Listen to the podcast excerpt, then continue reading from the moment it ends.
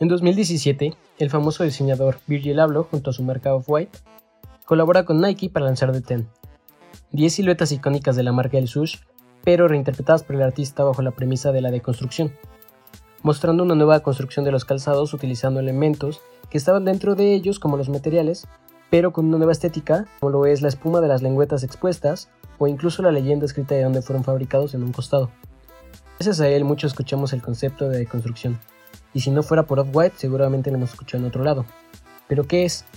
Jacques Derrida fue un filósofo y lingüista francés que se adentró en las profundidades del lenguaje en el siglo XX, deconstruyendo la lectura de textos y desarticulando las estructuras, que normalmente resultan muy naturales para el lector tradicional, creando nuevos modelos para comprender e interpretar las obras.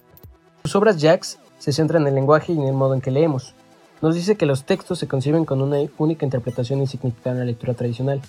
Sin embargo, su teoría deconstructiva plantea que cada texto puede desarticularse y tener diversas interpretaciones, así que el modelo de construcción puede aplicarse en diversos ámbitos, no solo en la lectura, y eso es lo que haremos. Esto es solo una introducción. Muchas gracias por escucharnos, yo soy Ari Giovann y bienvenidos a Deconstruyendo.